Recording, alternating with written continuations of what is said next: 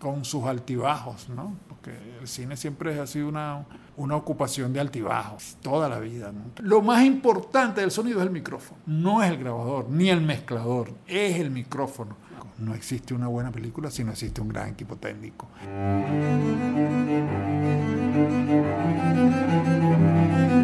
Voces del cine venezolano, una mirada crítica y reflexiva hacia el pasado de nuestro cine y un legado para las generaciones futuras en las voces de sus propios autores y protagonistas. Voces del Cine Venezolano está patrocinada por el Centro Nacional Autónomo de Cinematografía, CENAC, y Producciones Omar Mesones para Zona Cine Caracas. Y para el episodio de hoy contamos con la participación de nuestro invitado especial, Carlos Bolívar. Y como siempre, quien les habla, su anfitrión, Omar Mesones.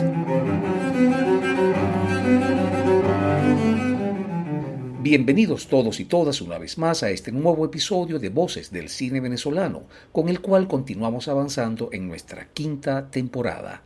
Para el episodio de hoy nos acompaña Carlos Bolívar, uno de los sonidistas con mayor trayectoria en nuestro cine, a la vez que director de documentales con una fuerte carga histórica y cultural, demostrando así su pasión por retratar y preservar parte de la memoria y del acervo humano de nuestro país. Carlos bienvenido. Gracias, muchas gracias. Un saludo a todos los oyentes. Carlos, y siguiendo el formato de nuestro espacio, eh, vamos a pedirte que por favor nos hables un poco sobre tu infancia. ¿Cómo era Carlos Bolívar de niño? A mí me gustaba jugar muchísimo. Se la pasa donde estaba, estaba jugando algo. Eh. Yo nací en un pueblo, en una, bueno, una ciudad, en Calabozo, en el estado Guárico, y mi familia decidió venirse a Caracas, sobre todo mi madre, que ella quería estudiar en el Pedagógico de Caracas, ya ella era maestra ya en el pueblo, y quería estudiar, y entonces nos vinimos, yo tenía cinco años de edad, y nos vinimos, llegamos a los Magallanes de Katia, y yo siempre fui un niño tranquilo, tranquilo tremendo, pero eso es como ser tranquilo,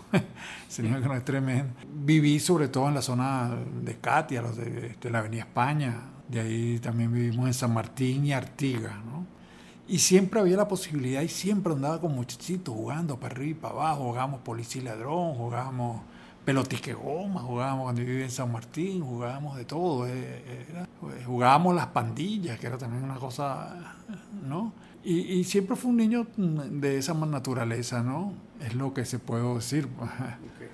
Ya en ese momento no había ninguna afinidad especial con, con el cine, con las imágenes. No, no tenía ninguna expectativa en especial, con, sobre todo con el manejo de las imágenes. De muchacho, cuando vivíamos en San Martín, íbamos al cine Ritz, que íbamos, íbamos a la vespertina del cine Ritz, una cosa que valía como un bolívar la entrada, una cosa así.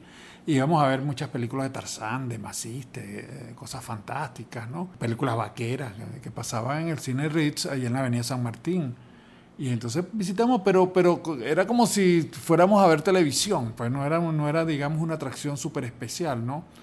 Y, en realidad no tuve ninguna especial predilección por el cine. Eso vino fue mucho después, ¿no? Mucho después que también tuve un encuentro quizás fortuito con el cine.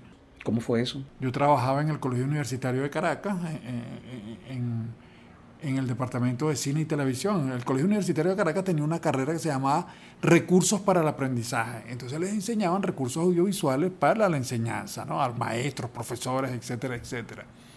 Y yo era técnico del taller de radio y televisión y ayudaba a los estudiantes a montar. Aprendí yo muchísimo también allí con ellos, haciendo cosas, ¿no?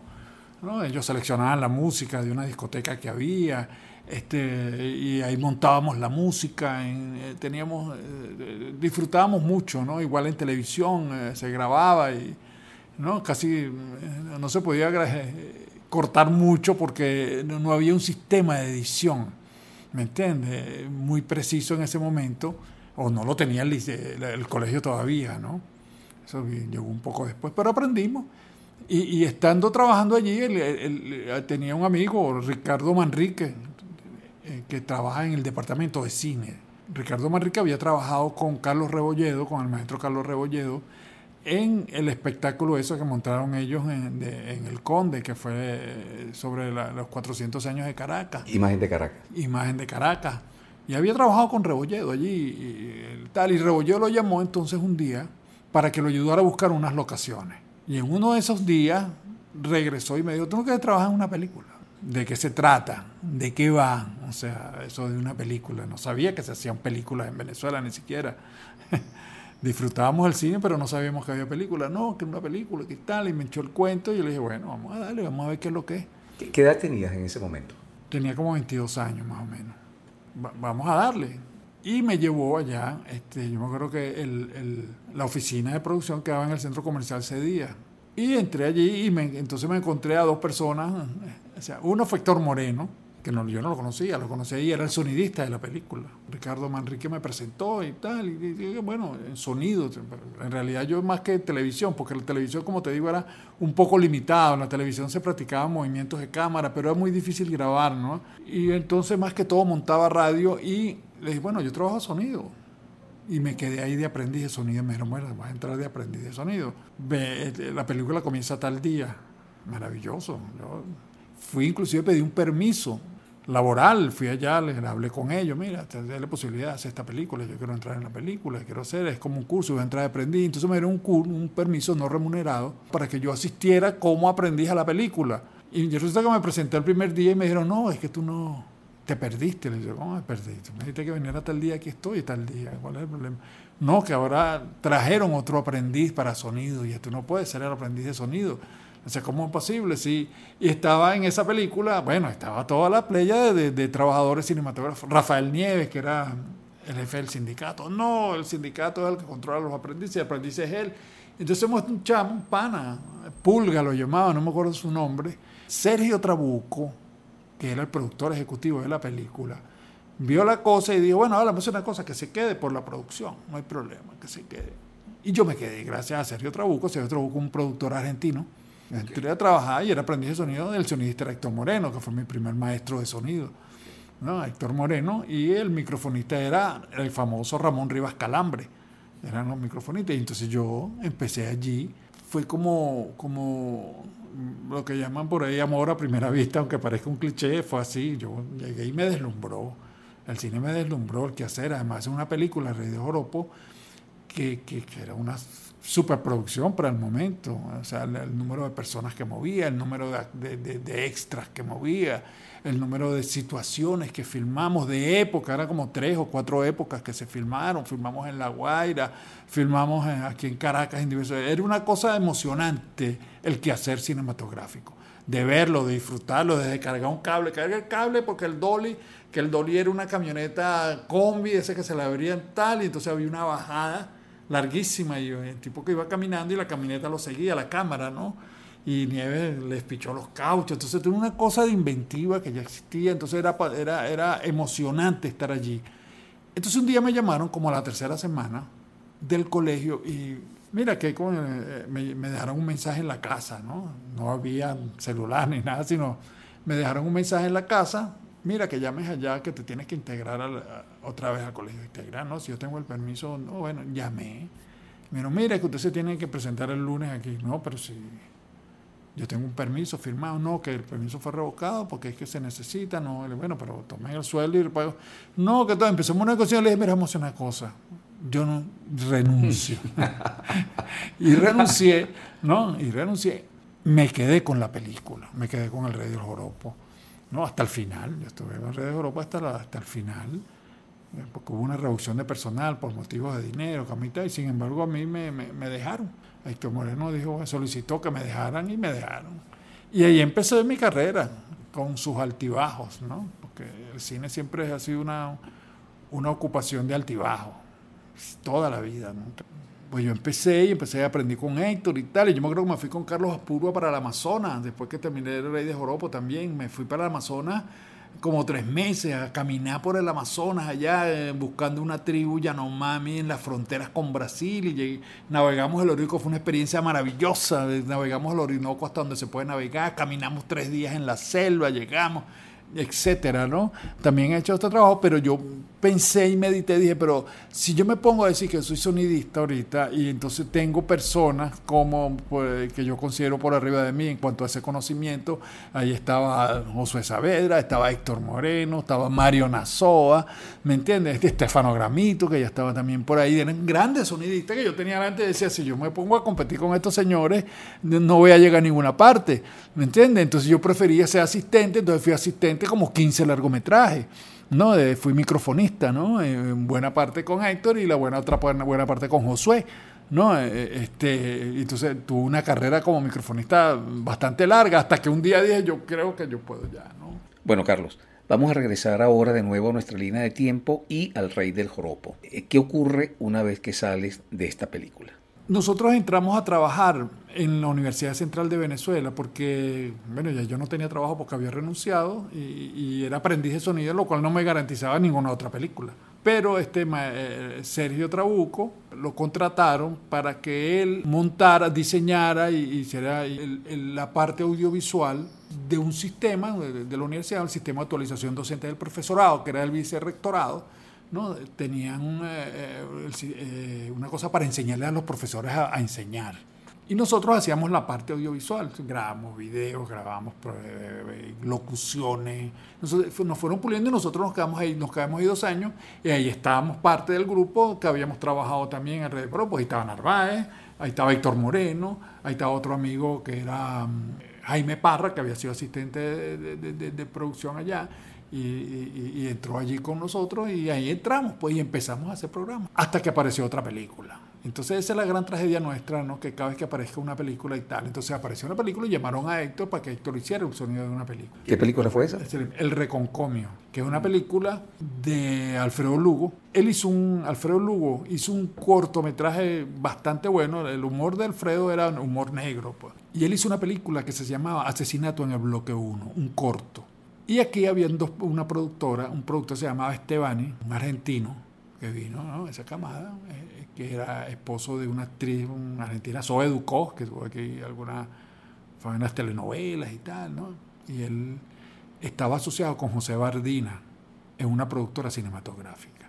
Y ellos hicieron varias cosas como Hombres de Mar, como, ¿no? Que ya algunas películas así.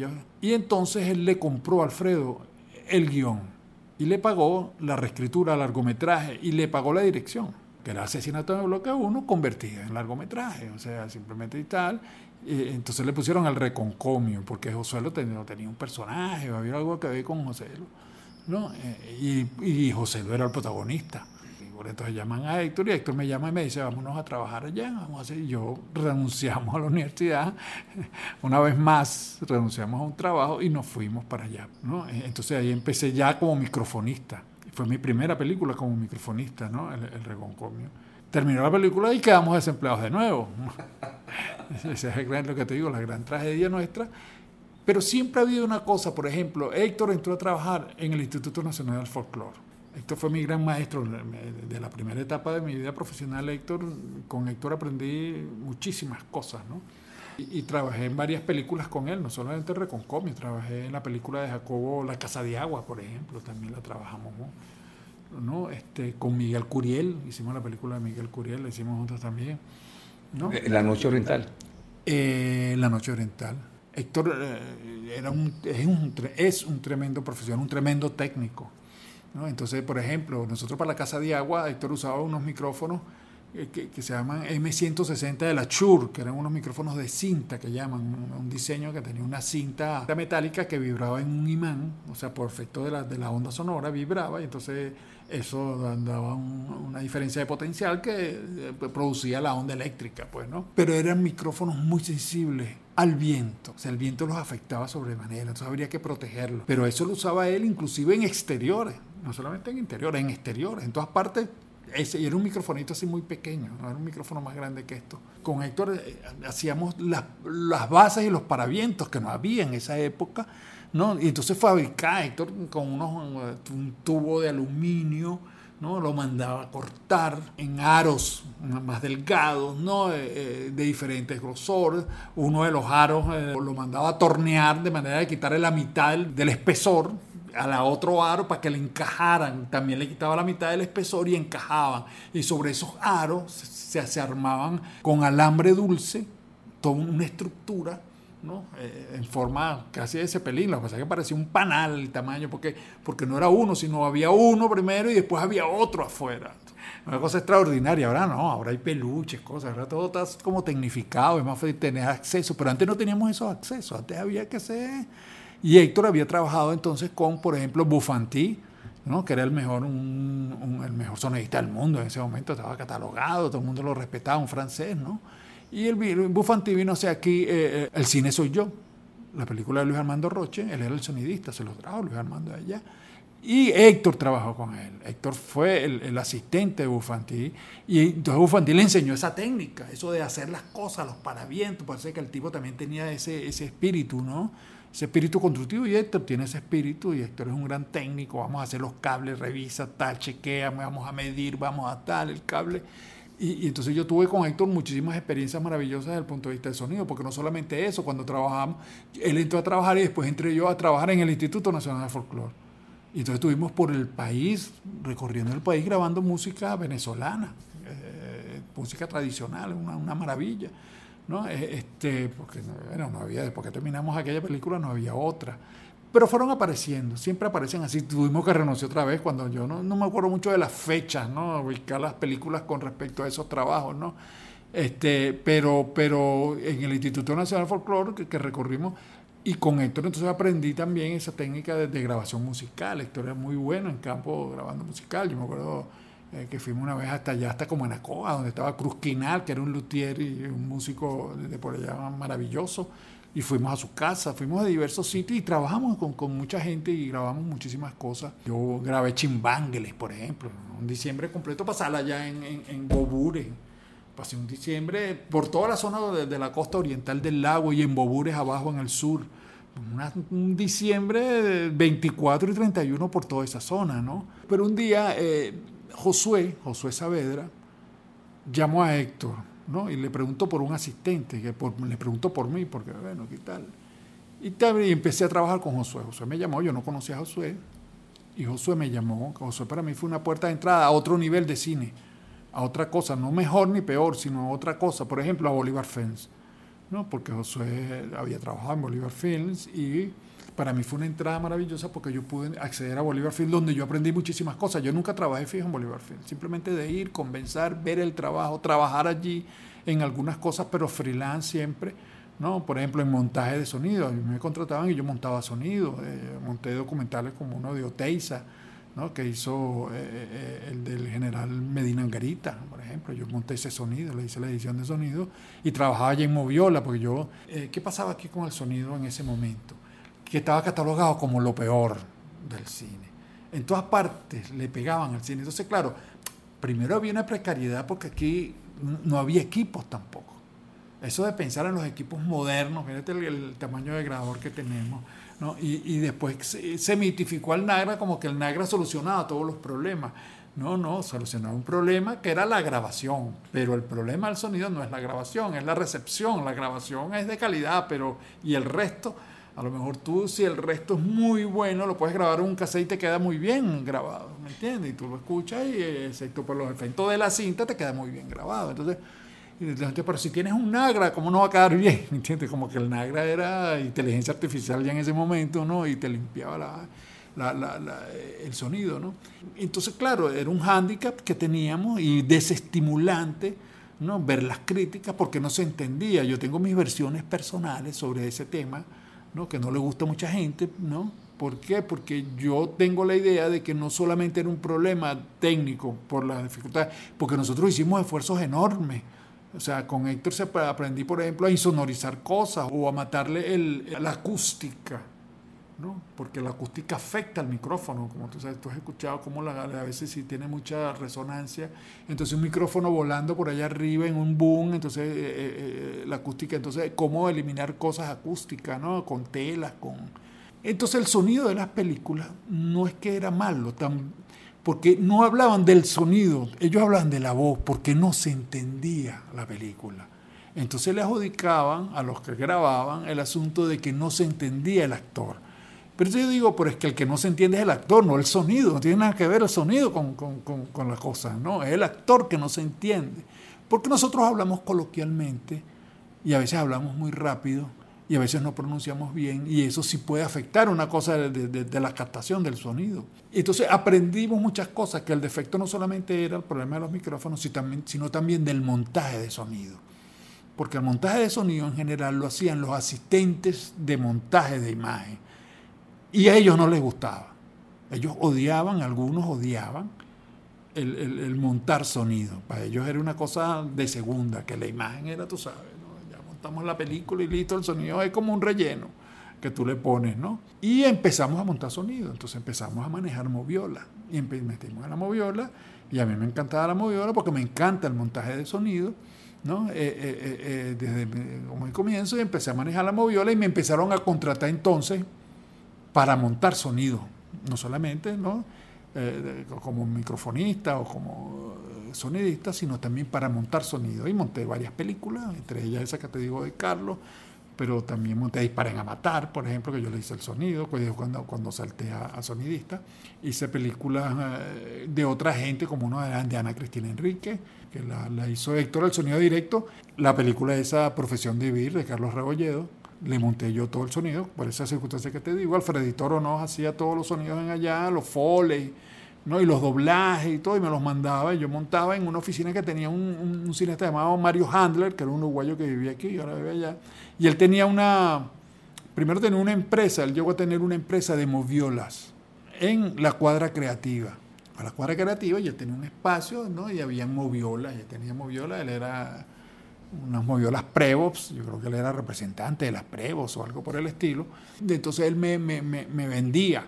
Y mira, Simón, como no, tengo este pana y tal. Y, trabajé mucho. Inclusive después él cerró eso y se fue para su casa. Él tenía la moviola por allí en su casa en que quedaba por allá arriba por, la, por, por, por Santa Mónica, por donde quedaba la DICIP, por allí, que él tenía su casa. Yo trabajaba de noche, porque era de noche que podía trabajar.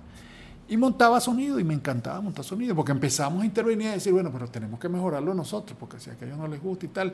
Y empezamos a entender. Entonces esa doble cosa de encontrarse también en, en, en Bolívar Films, mezclan unas películas y yo me metí en las mezclas. Orlando me permitía que yo me hice muy amigo de Orlando, uno de mis más grandes amigos, Orlando Anderson.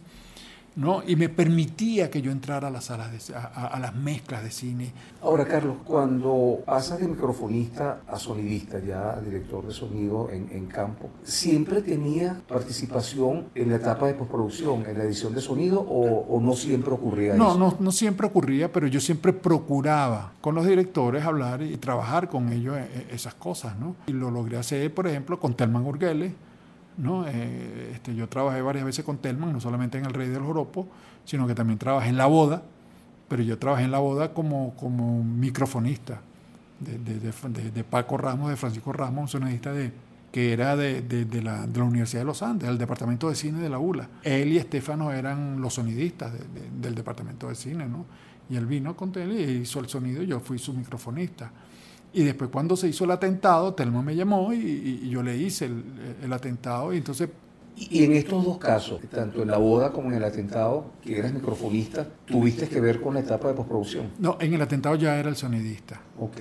Fue mi, una, no mi primera película, mi primera película fue una película extraña, ¿no? por los personajes, eh, eh, una película que se llama, mi primera película como sonidista, ¿no? Eh, muy precaria, una película que se llama La Última Rosa, director que se llama Moncho Márquez.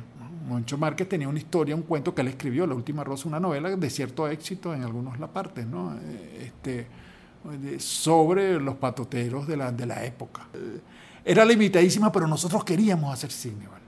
En verdad nosotros necesitamos hacer cine. Entonces esos presidentes de pana, vamos a darle. Mira, que necesitamos un dólar y él se aparecía con una, con una carretilla de esas de papas que usan en el mercado mayor, ¿no? Y bueno, monta la cámara y vamos a darle, ¿no? Entonces nosotros le dábamos, nosotros nos gustaba demasiado estar allí en las cosas, entonces los proyectos no sonaban atractivos, pero nosotros los respetábamos. Hay una cosa que uno debe tener y creo que es el respeto por, por el trabajo de los demás. Es muy difícil hacer una película y por eso toda película es respetuosa. Todo el que llegue a hacer una película se le debe respeto porque, caramba, uno que hace películas, uno sabe cómo es la, cosa de las dificultades enormes que para hacer proyectos, sobre todo aquí en Venezuela, un país donde el cine no, tiene mucho financiamiento, que parezca, ¿no?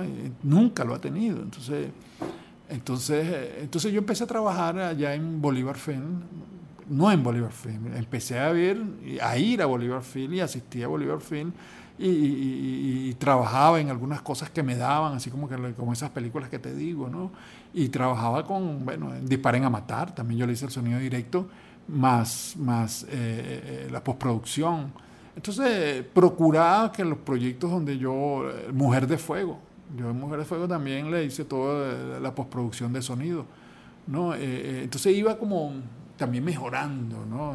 Y, viendo, ¿no? Y aprendiendo. Yo me acuerdo de aquellas charlas enormes que yo tenía con, con, mi hermano Orlando Anderson sobre el sonido en el cine, pero enorme, noches, con una botella de ron, bla, bla, bla, y el sonido y el sonido, ¿no? Para construir un sonido y para hacer un sonido que cada vez se hacía más técnico y más sofisticado.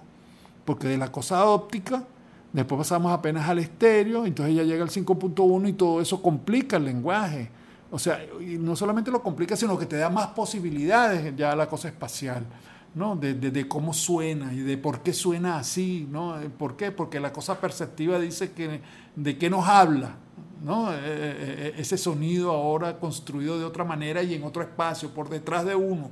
Ahora le viene un sonido por detrás de uno que antes ni lo soñábamos con tener un sonido detrás de nosotros y ahora lo hay. Y ahora hay el Dolby Atmos que tiene 64 cornetas en toda la, en toda la sala. Entonces te ahora en el techo, ahí había otra cosa. Entonces siempre es interesante todo ese, ese mecanismo, ¿no? Eh, eh, entonces fuimos aprendiendo efectivamente de, del lenguaje y, de la manera de hacer cine, pues, y, del sonido en el cine. ¿A ti te ha tocado trabajar como a gran parte de, o, a, todos los técnicos del cine venezolano, en un momento en el que el cine era analógico y luego se volvió digital. ¿Cuáles crees tú que han sido las ventajas y las desventajas de haber pasado de la etapa analógica a la era digital? Sigamos hablando un poco de la era analógica. ¿Por qué? Porque en esa cosa de que, el sonido es lo peor, que nos obliga a una reflexión, también nos obliga a una reflexión personal sobre cuánto tenemos que mejorar nosotros y qué tenemos que mejorar nosotros para hacer un buen sonido, independientemente del grabador, que es lo que realmente ahora es digital, bueno, además de toda la postproducción, pero en, el, en campo más o menos sigue siendo analógico todo, ¿no? excepto el grabador. Entonces, yo, como te digo, empecé a trabajar con Josué y tal, y empezamos a trabajar juntos también muchísimas películas. De la primera película que yo hice con Josué la hice con, para Román, eh, La gata borracha. Entonces el esfuerzo porque quedara muy bien era lo que nos distinguía. El esfuerzo porque el boom estuviera bien, cuño, la sombra, mosca con la sombra, hay que arriesgarse por correr más riesgo dentro del encuadre y había que ser mucho mejor, había que concentrarse más en el sentido de que teníamos que tener el buen sonido y lo íbamos haciendo y lo hicimos, creo yo, eh, eh, al final. ¿No? Eh, eh, este, las últimas películas que yo hice con José, José se ganó, yo me acuerdo en el Festival de Mérida, un ex equo por tres trabajos de él, el mejor sonido eh, de ese año. O sea, eran tres películas de, que hizo él, se ganaron el premio Mejor Sonido. Y yo trabajé con él esas películas, entonces había una preocupación nosotros por hacer las cosas bien, por hacerlas mejor y por aprender nuevas cosas que nos ayudaran a hacerlas mejor. Pero sobre todo éramos nosotros, cómo lo hacíamos, lo que hizo que mejorara todo. Entonces, eh, y el sonido, me parece a mí que el sonido venezolano es muy bueno, los sonidistas son muy buenos y las nuevas generaciones que yo veo son excelentes. ¿Entiendes? Y ahora inclusive más estudiadas, cosas, posibilidades que no tuvimos nosotros. Nosotros estudiamos en el campo, de acierto y error, ¿me entiendes? Y con dificultades, pero aprendimos. Eh. La, la diferencia entre lo analógico y lo digital es prácticamente técnica, es prácticamente de los equipos, es técnica, pero el esfuerzo por hacerlo mejor sigue vigente. O sea, si no haces tú personalmente un esfuerzo como sonidista para hacer mejor sonido, no vas a hacer mejor sonido. La técnica por sí misma no te salva. Te salva tu dedicación, tu esfuerzo, tus ganas de hacerlo bien y ver los detalles. Pongo una tela aquí para que la acústica, tapo aquí esta ventana para que el chorro de, sonido que entra por allí, ¿entiendes? Buscas, explora, llegas a la locación, eh, tú llegaste y dijiste, bueno, esta, eh, esta nevera funciona tal cual. Uno tiene que llegar a una sed. Yo llego al set a escuchar. Yo, hola, hola, hola. Y mientras digo hola, hola, me acerco. Escucho aquí, escucho allá.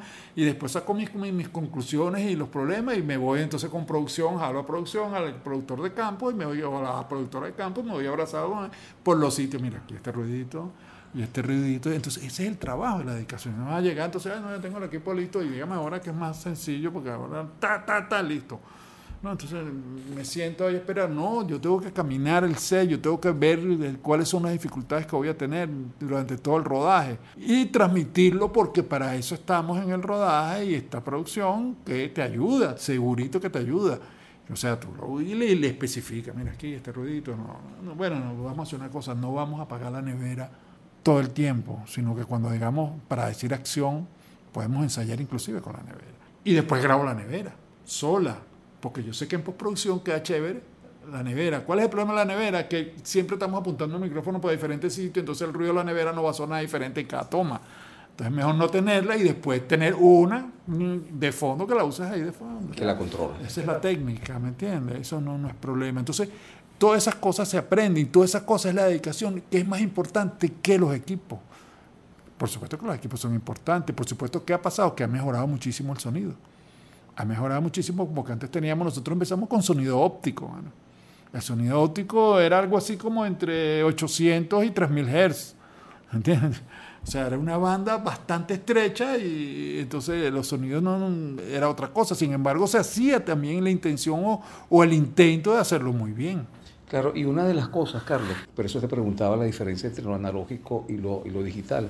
Una de, de las cosas que se argumentaba como la precariedad que tenía el sonido en el cine venezolano, era en parte el, como el sonido era óptico y era producto de todo un proceso de laboratorio, que muchas veces un mal procesamiento incidía en que el sonido no perdiera mucha de la calidad que se había logrado en su registro, pero que no había el, flujo técnico, no permitía que eso llegara a la copia final de la película. Con el, lo digital, claro. eso se superó. Claro. Esa fase, digo, se superó. Sí, la fase eh, este, óptica ya no existe. Por supuesto que había, eh, los laboratorios más cuidadosos te llegaban a, lo que debía ser, la densidad del negativo de sonido, eh, todas esas cosas eh, hay que trabajarlas con mucho cuidado porque si no te afecta.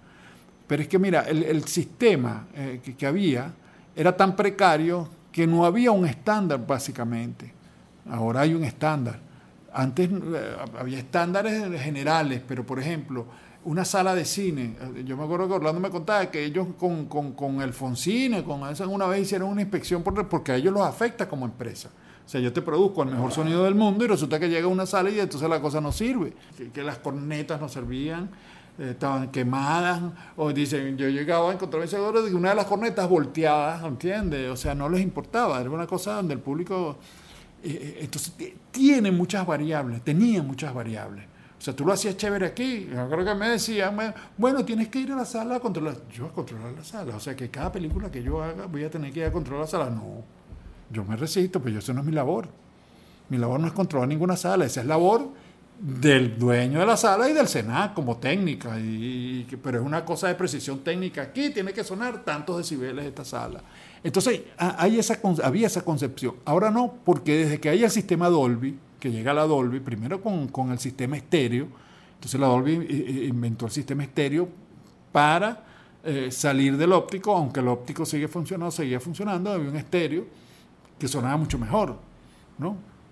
Por supuesto, era digital y era codificado. El Dolby siempre trabaja con codificaciones, codifica el sonido, lo modifica, y etcétera, ¿no? A partir de codificaciones. Y aparece entonces el Dolby Surround, que es la última tecnología que nos llegó, que empezamos a trabajar nosotros. Entonces, hemos, hemos tenido que crecer obligatoriamente con, con toda esa tecnología. Y, tú te miras que la que más ha cambiado es el sonido, más que la imagen. La imagen pasó del óptico a, a, la cámara digital ya. Lo que vamos a digital la cámara es que ahora tenemos un sensor, ahora tenemos otro sensor, ahora tenemos, ha mejorado el sensor y cada empresa tiene su sensor y qué sé yo. Pero fue un solo salto que hubo del, del analógico al digital, del óptico al digital. En el sonido hemos pasado por tecnologías diversas. Por ejemplo, nosotros saltamos del Nagra al DAT, ¿te acuerdas del DAT? Del Digital Audio Tape.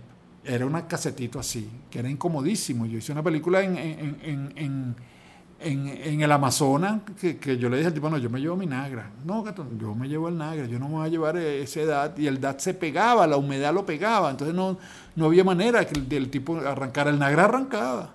Y esa es una de las virtudes del Nagra, de ese aparato, de la concepción de ese aparato. Arrancaba en cualquier circunstancia, era todo terreno.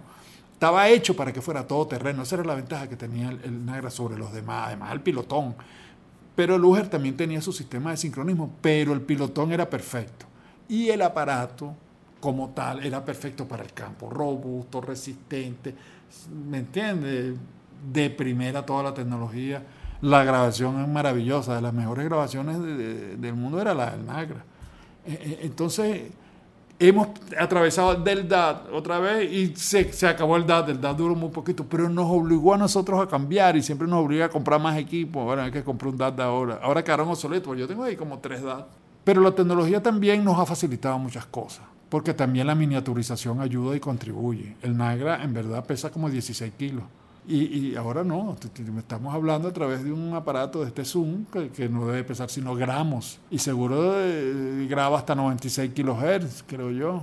Pero fíjate tú que toda la parte analógica sigue igual, el micrófono. Lo más importante del sonido es el micrófono, no es el grabador ni el mezclador, es el micrófono porque es el que capta, es como los oídos, ¿me entiendes? O sea, los oídos es... entonces el micrófono es que tiene que tener la más suprema calidad. Y fíjate que siempre yo, yo comparo al foquista con el microfonista, porque el microfonista está enfocando todo el tiempo. Se tiene como un spot y lo y lo va enfocando, ¿no? Eh, eh, buscando eh, ese sonido. ¿no? Entonces eso, la tecnología nos ayuda, se facilita. Hay una discusión si suena mejor el analógico, suena... Cada quien tiene su, su peculiaridad y su pro y su contra. Y la verdad es que la tecnología ha facilitado mucho el proceso completo, desde la grabación hasta la postproducción y la proyección. Carlos, en el año 2009 eh, debutas como realizador con el cortometraje documental Alejandro Colina, Mitología de la Imagen. Entiendo que en tu adolescencia fuiste eh, vecino de, Aura Colina, que era una de las hijas del segundo matrimonio de, Alfredo Colina, y también eh, tu mamá había hecho un libro, había escrito un libro sobre, sobre Colina que luego sirvió de base a Narváez para, para el guion. Háblanos un poco de esta primera experiencia tuya como, como director. Bueno, en, realidad mi primera inquietud es que yo era querer ser productor. O sea, yo, yo quería hacer producción, me gusta la producción, me parece que la producción es una cosa súper creativa y súper exigente, fuerte la producción, y, y me empecé a preparar. Empecé a estudiar un cursito aquí, Hice un curso con Dafina Catalá, de los cursos que daba el, el, SENAC ahí en el laboratorio, con Hilda de Luca, con, con la misma Delfina, etcétera. Yo me empecé a preparar en ese sentido porque tenía mm, en la meta.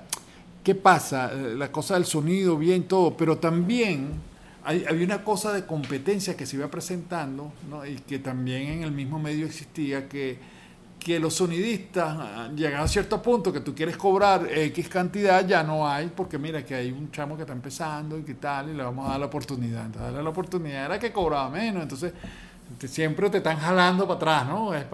¿no? Entonces yo sabía que se iba a acabar porque la competencia, y aquí hay de las nuevas generaciones muy buenos también. Entonces yo dije, te tengo que reconvertirme, ¿no? Y una de las cosas que no quería era esperar, sino generar también proyectos con Colina se dio la circunstancia de que no era solo vecino de Aura, es que ahí vivía el maestro Colina. El maestro Colina, mm, cuando murió, vivía allí, en el edificio esos que yo te digo del cafetal. Y mi madre era muy amiga de Aura, una gran persona, se, hizo amigo de la familia. Bueno, mi mamá se dio la tarea, por instancia de Aura, de, hacer una biografía de Alejandro Colina. Y, empezó a recopilar los materiales, a copiar materiales de, todas partes, fotografías, escritos que no sé qué, de todas partes, hizo esa investigación y tenía un esquema del libro. Y un día estando celebrando el cumpleaños de mi madre allá en su casa, en el cafetal, estaba Aura y estaba Narváez, que Narváez conoce a mi mamá, o, conoció a mi mamá, igual que yo conocí a la mamá Narváez, a la señora Lastenia, desde que éramos chamos, pues, ¿no? Estábamos ahí conversando. Y de ahí surgió la idea de hacer un documental con ese material. Edgar hizo el guion y yo la dirigí y hice la producción. Pues empecé a buscar los recursos. Ahí empecé a aprender a buscar recursos, porque lo primero que hay que aprender en el cine es a buscar recursos. ¿no? Aprendí a, meterme por todos lados buscando posibilidades. ¿no? Eh, al principio fue con el Consejo Nacional de la Cultura, metimos el proyecto, nos aprobaron un primer presupuesto, ¿no? Muy limitado, nosotros presentamos un presupuesto y nos dieron como la décima parte de lo que habíamos pedido. Eh, yo le dije, esa décima parte sirve para filmar las obras de aquí, de Caracas. ¿no? que el maestro Colina tiene obras en todo el país, pues, pero entonces aquí en Caracas tiene muchísimas más, son las que es donde está más. Gracias a la generosidad de mucha gente, he trabajado, sobre todo mis socios de la cooperativa de Procine trabajaron conmigo, ¿no? La fotografía la hizo Tony, ¿entiendes? Trabajamos, y, un gran amigo mío, eh, Winston González, que es hermano de Cheo el Gato, que es maquinista, él este, se había metido en un emprendimiento, vamos a llamarlo así modernamente, de una grúa, de, montar una grúa y un servicio de grúas y, de, y dolly y esas cosas, ¿no? Y tenía un sistema que había que era montado sobre una camioneta, ¿no? Eh, una Jimmy Jeep, eh, este, tal, la montaba, y entonces yo lo llamé y le dije, mira, pues tengo mucho real, le dije, entonces, pero déjeme leer el guion. Entonces le dio el guion y me dijo, no, vale, yo te regalo eso, págale a los operarios. Y yo les pagué, ¿no? Yo le pagué. Una cosa que siempre preocupaba es que todo el mundo tiene que cobrar, ¿vale? ¿Me entiendes? Porque a, veces los, los productores buscan eh, a los técnicos gratis y pagan el equipo, entonces terminan pagando. Entonces dicen, no, yo prefiero hacerlo al revés, yo busco el equipo gratis y pagarle a la gente. Hicimos la película y tenemos todas, todas esas tomas ¿no? desde eh, aquí, desde de los de Caracas.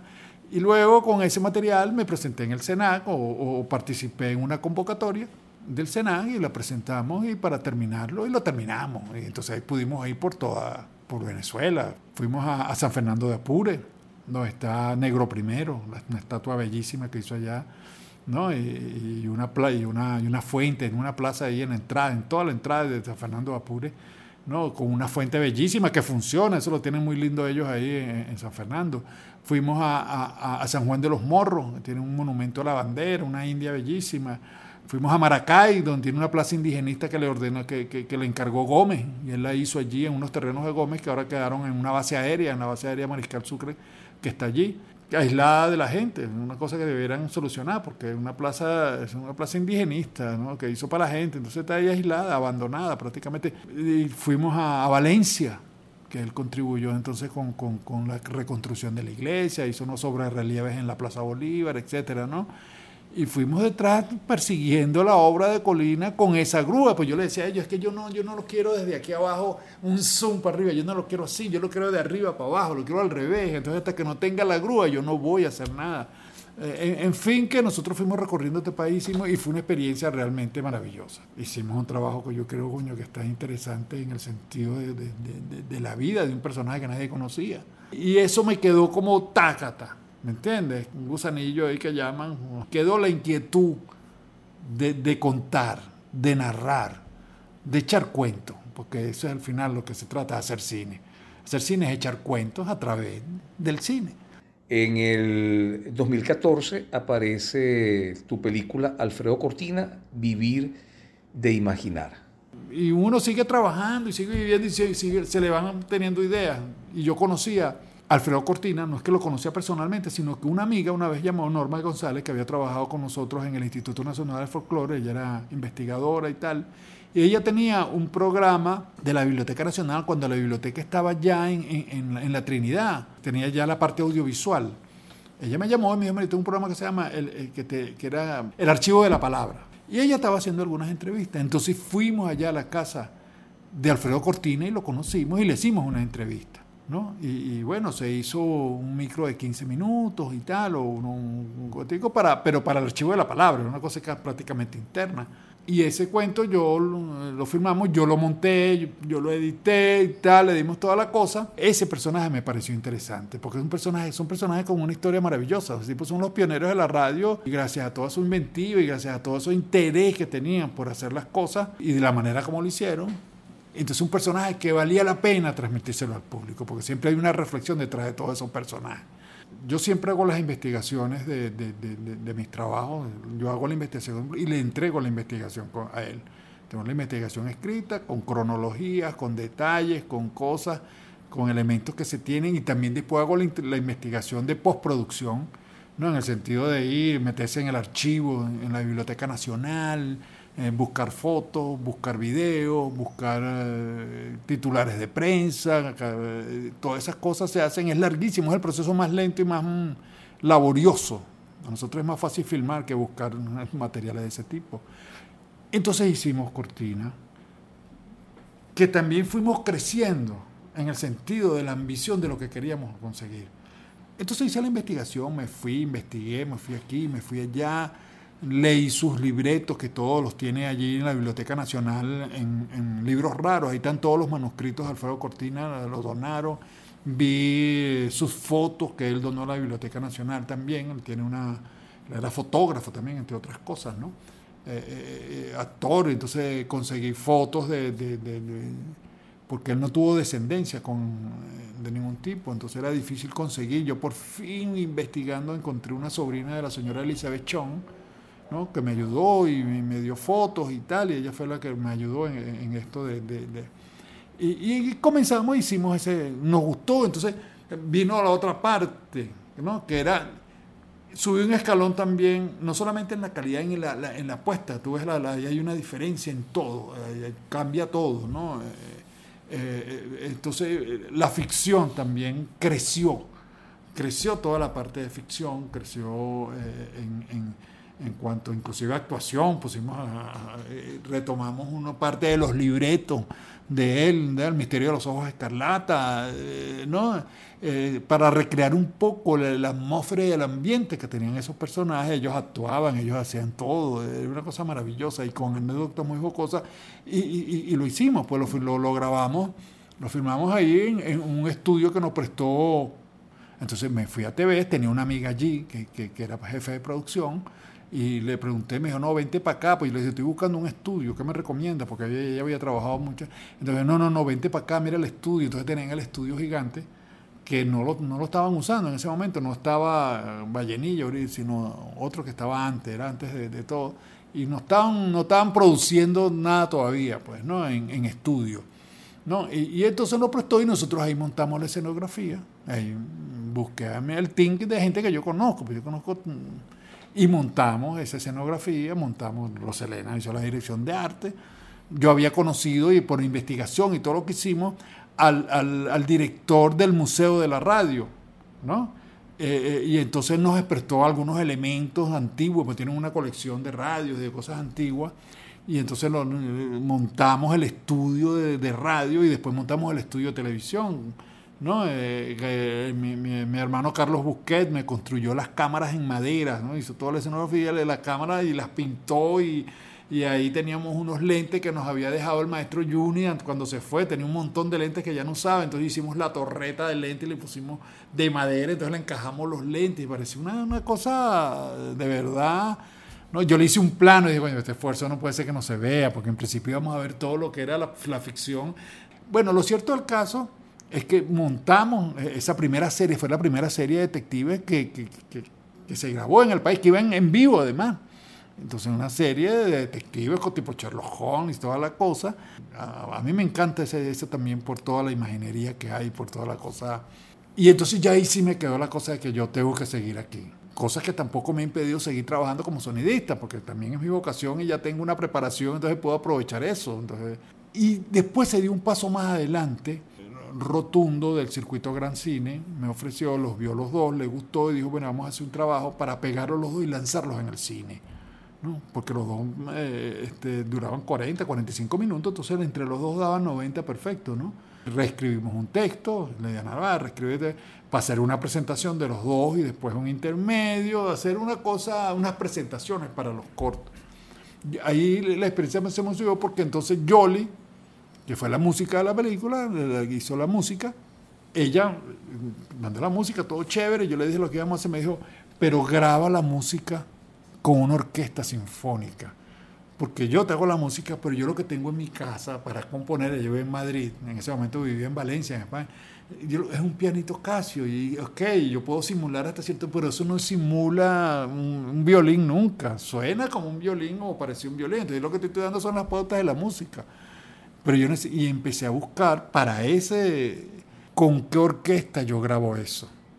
Me fui a la Orquesta Sinfónica Juvenil, que no tuve acogida, pues, en, importancia. Y un día andando allá en el Teresa Carreño se me ocurrió la Orquesta Sinfónica de Venezuela que está ahí y me presenté con mi trabajo bajo el brazo y un DVD. Le dije, bueno, yo tengo, estoy haciendo este trabajo y yo quisiera grabar la música en, en vivo. ¿Cómo? Maravilloso, nosotros queríamos hacer eso. Tuvimos una cosa, le enseñé el, video y tal, e hicimos, primera vez en mi vida que yo grababa la música de mi película con una orquesta sinfónica. Ahí me ayudó Héctor Moreno, que hizo la grabación, me ayudó una amiga que, era ingeniero de sonido y me mezcló la música, la adaptó a la, la puso en tiempo, pues, la editó y la, la, puso en tiempo para la película y todo, y quedó, y sonaba maravilloso, tenía razón Jolly.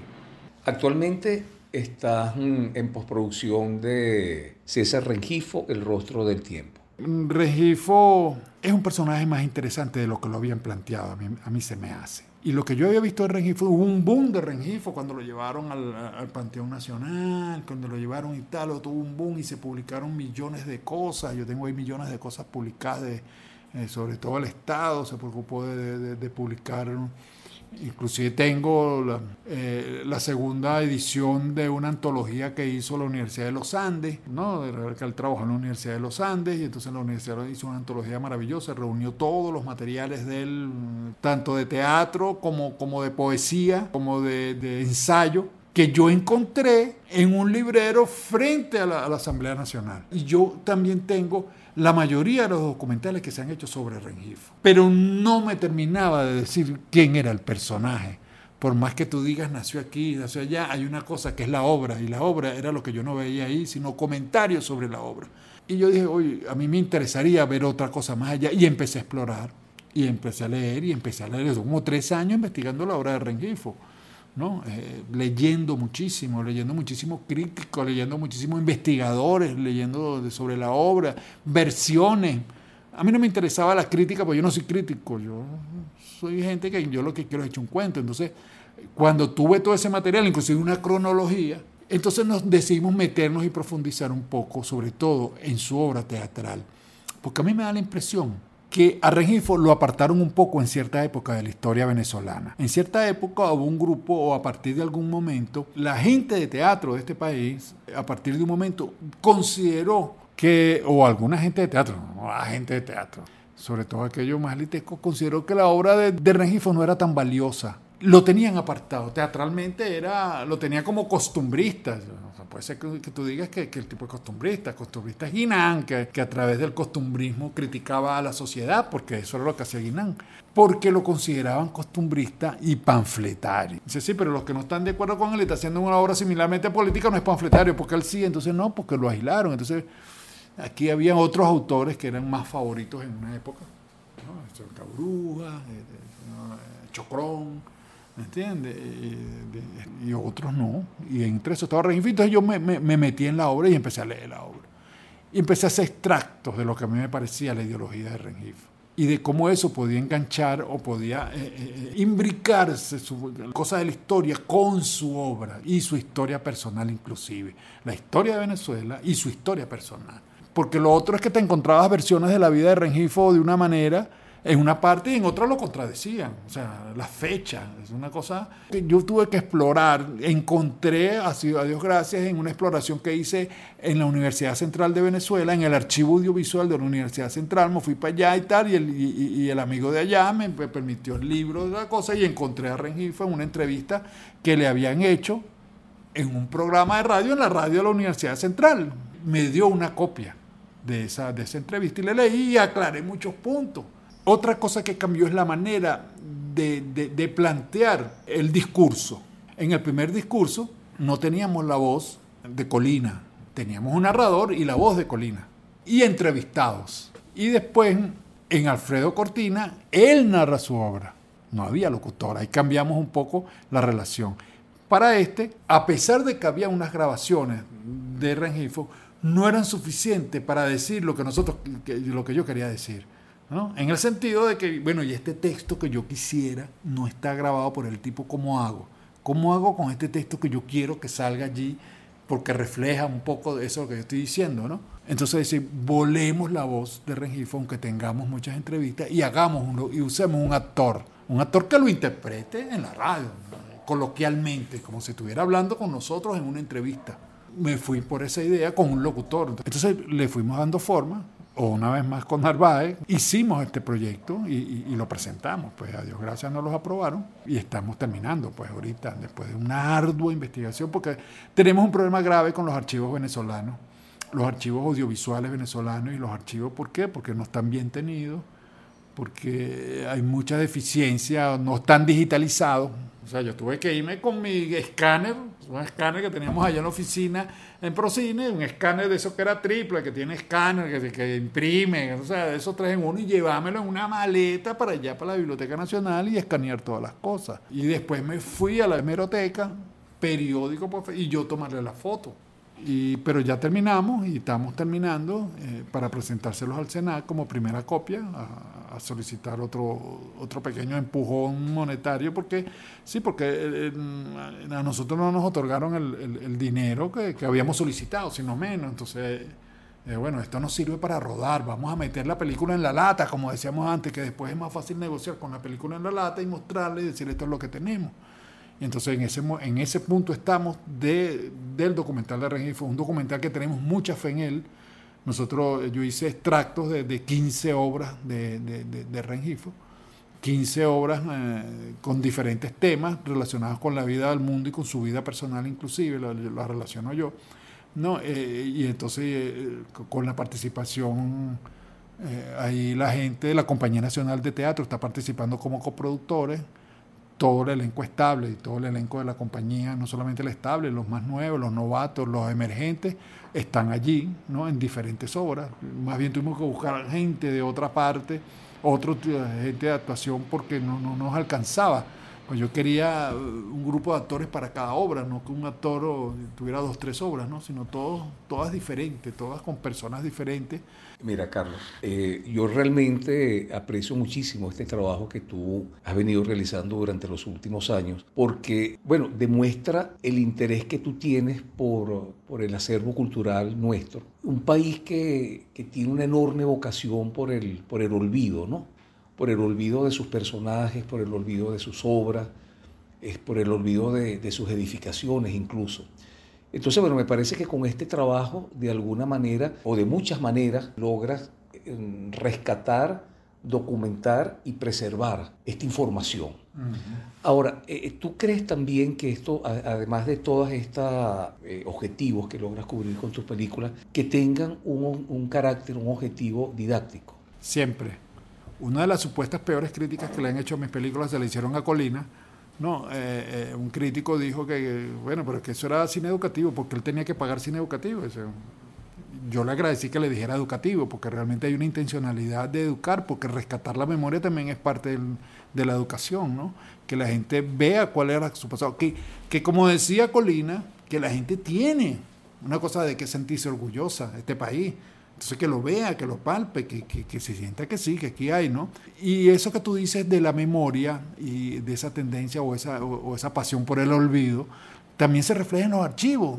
Y por eso tenemos tan pésimos archivos, porque no tenemos pasión por nuestra, por nuestra memoria. O sea, por ejemplo, yo conseguí, hablando con, eh, con la, la, cineteca de la UNAM, me escribí con un amigo y el amigo sí, vale, está bien chévere, te podemos dar. Y ellos ya digitalizaron sus películas todas y las están rescatando, las películas digitalmente. Y el tipo me puede dar copias 4K de cualquier película o, o, o de esas películas testimoniales que yo necesito desde de México, de una época de cuando estaba ya Regifo, o de la Revolución Mexicana. Entonces, no, yo te lo doy en 4K o 2K, como lo necesitas? Porque ya ellos están haciendo ese trabajo, porque tienen un respeto profundo por su cultura y por su historia. ¿Me entiendes? Entonces aquí tenemos que rescatar también nuestros archivos como parte del proceso del rescate de la memoria, porque rescatar los archivos es rescatar la memoria. Bueno, Carlos, y ya para cerrar, eh, vamos a hacerte algunas preguntas de carácter un poco más personal pero que estoy seguro que nos van a ayudar a, conocerte un poquito mejor. Si tuvieras en una circunstancia eh, que te obligara a escoger un libro, un solo libro, ¿cuál sería? Yo dije que yo leía muchísimo, entonces la verdad es que no tengo un libro preferido. Eh, por supuesto, libro, eh, hay libros como que lo impactan a uno como, como Cien años de soledad, por ejemplo, que es un libro maravilloso, ¿no? sobre todo uno siempre descubre cosas nuevas. Una película. Apocalipsis ahora. Un director de cine. Coppola. Un cantante. Ismael Rivera. Un personaje de la historia que te hubiera gustado conocer. La verdad es que me hubiera gustado conocer al general Gómez. Una época en la que te hubiera gustado vivir o pasarte una temporada. Yo creo que el futuro, más que el pasado. ¿Algo de lo que te arrepientas? Uf, muchas cosas, pero mm, no sé. Eh, hice cosas, unas buenas, otras no tan buenas, unas santas, otras no santas, pero tampoco puedo decir que me arrepiento. Lo que pasó, pasó y lo que ocurrió, ocurrió porque tenía que ocurrir, creo yo. Entonces no me arrepiento de casi nada. Algo de lo que te sientes muy orgulloso, Carlos. Me siento orgulloso de cómo crecí en el cine. Me siento orgulloso de haber tenido una carrera cinematográfica. Me siento orgulloso de todo lo que estoy haciendo. Bueno, Carlos, con esto llegamos al final de la entrevista. De verdad que muchísimas gracias por habernos dispensado eh, este tiempo, que fue mucho más de una hora. Aunque a los escuchas les va a llegar solamente 60 minutos, estuvimos mucho más tiempo.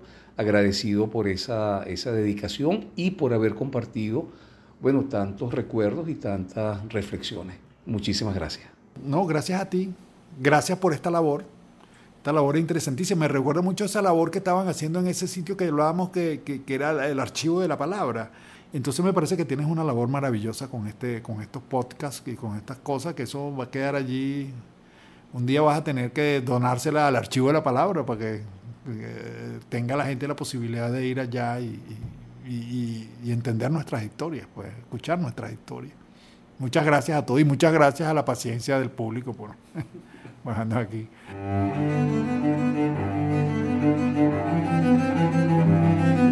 Voces del cine venezolano una mirada crítica y reflexiva hacia el pasado de nuestro cine y un legado para las generaciones futuras en las voces de sus propios autores y protagonistas.